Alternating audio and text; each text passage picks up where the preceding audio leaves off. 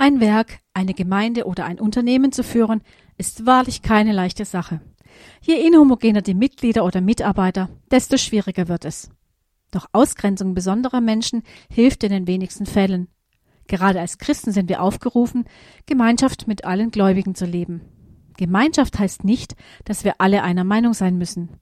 Die viel gepredigte Einheit betrifft die Ausrichtung auf den Vater, den Sohn und den Heiligen Geist. Diese Dreieinigkeit ist die Basis für Einheit.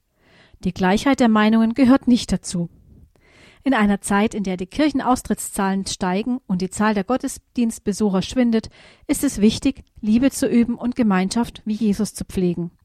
Jesus hatte eine völlig inhomogene Jüngerschar und das war bestimmt nicht immer einfach. Doch diese Männer und Frauen bildeten den Unterbau für die Kirche, wie wir sie heute kennen. Warum also werden Menschen mit besonderen Gaben ausgegrenzt, nur weil sie nicht ins Konzept einer Gemeinde passen? Bitte versteht mich richtig, ich plädiere nicht für ein konzeptloses Konstrukt, in dem jeder machen kann, was er will. Aber ich bin absolut für ein konstruktives Miteinander, in dem jedes Mitglied mitreden, mitbestimmen und sich einbringen oder zurücknehmen kann. Denn manchmal kann auch das Zurücknehmen für ein Mitglied sinnvoll sein, wenn die eigene Familie unter dem gemeindlichen Aufgabendruck leidet.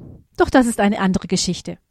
Für mich heißt Gemeinde oder Kirche Gemeinschaft über den eigenen Tellerrand hinweg leben, den anderen so nehmen, wie er ist, ihn kennen und in seinen Gaben und Berufungen schätzen zu lernen, sich mit ihm oder ihr auseinanderzusetzen, auch mal streiten und sich wieder versöhnen, wie in einer Familie eben.